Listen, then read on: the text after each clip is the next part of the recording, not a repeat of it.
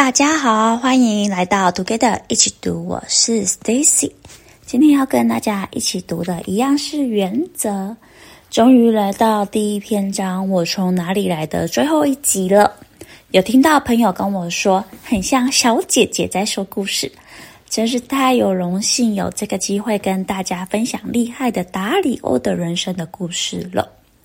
在上一集跟大家分享了达里欧先生的壮年阶段，也就是他的三十岁到四十五岁的人生期间，经历了经济重大事件是一九八二年的墨西哥债务出现违约，一九八七年的黑色星期一。今天要跟大家一起读的是达里欧先生四十六岁到二零一七年六十八岁啦。掐指一算，到今天，他现在差不多是七十五岁喽。在第五章最大的胜利里看到的重大金融事件，免不了二零零八年的经济与金融危机。其实，在两千年代初期，桥水系统已经建立了景气萧条测量仪，而在二零零七年，他们也注意到。偿债成本已经超过了预期的现金流，债务泡沫已经濒临了崩溃。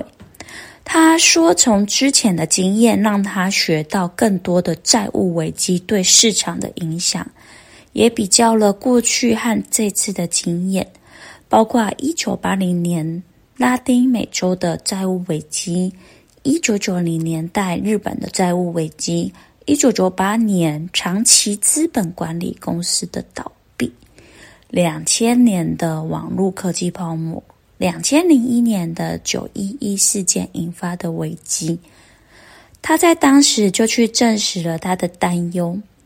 二零零八年的金融海啸，很多人都损失惨重，而桥水基金又逆势成长，很多投资者损失超过了三十 percent。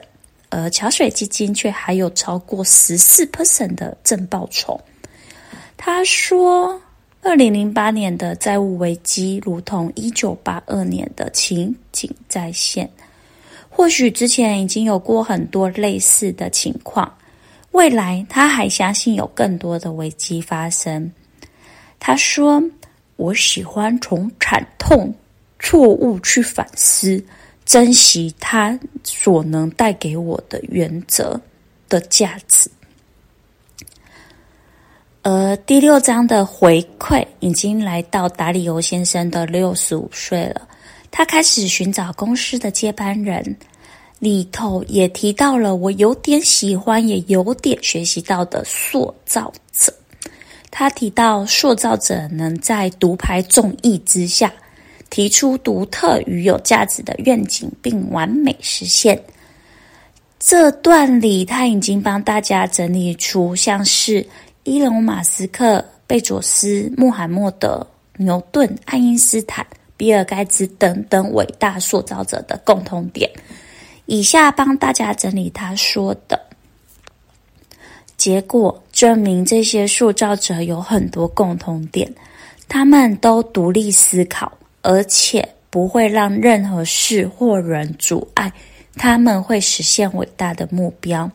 他们脑海里都有很清晰的蓝图，知道如何做事情，同时也愿意去解释这些蓝图在现实中的运用情况，并适时的调整，让成果更好。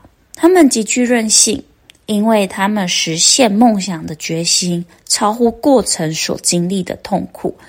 最有意思的是，他们比大多数的人的视野更宽广，要么是因为本身就有这样的视野，要么是因为知道如何从更厉害的人那里学习。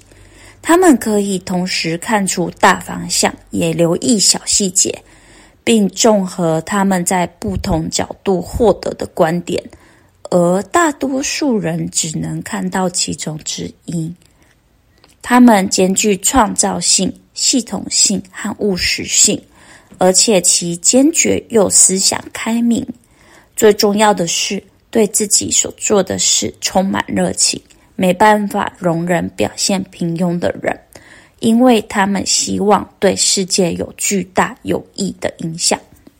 说真的，真的太喜欢这段话了啦，也是我很需要学习的地方。我们一起加油，好吗？好吗？他也开始在做公益，回馈社群，还有整个社会，去弄清楚如何妥善运用善款，也向最有经验、最受尊重的人请益。他认为，在生命的这个阶段，把一生获得的钱和做得好的东西捐出去，是一种乐趣，也是一种挑战。其实我越来越注重公益活动，可能也是从这边有所启发，把从社会所得到的再回馈于社会。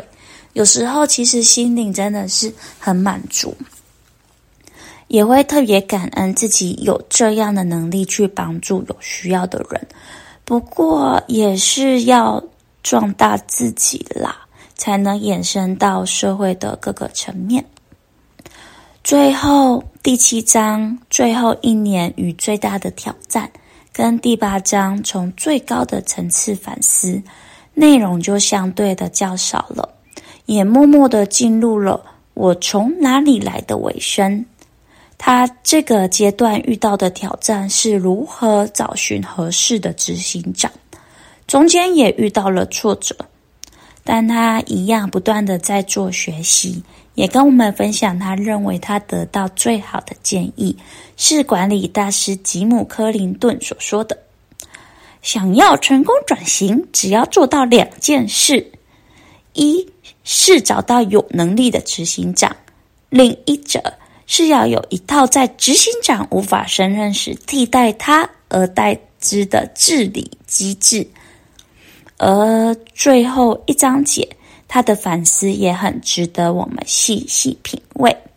在最后的最后，跟大家分享最后一章我特别有感觉的三句话：一，我开始把现实当作一部恒常运转的机器，因引起了果，而果又成为新的因，持续循环。二。我意识到，成功的满足感并非来自于现实你的目标，而是来自于努力过。三，最幸福的人是了解自己的本性，而且活得是情是性。他也提到了，他写这本书是为了要帮助我们成功，把所学的知识传承下来。很开心跟大家一起走过作者达里欧的精彩故事，从中不止学习到他思考的模式、学习的过程，还有精彩的金融事件以及公司的管理治理都有所得。下一集由路易斯跟大家一起读《生活的原则》，不知道你有没有跟我一样期待呢？如果喜欢我们的节目，也请给我们五星好评，且推荐给你身边也喜欢阅读的朋友。也欢迎留言写下你对这集的想法与意见。祝大家有一个愉快美好的一天，Together 一起读，与你下次见。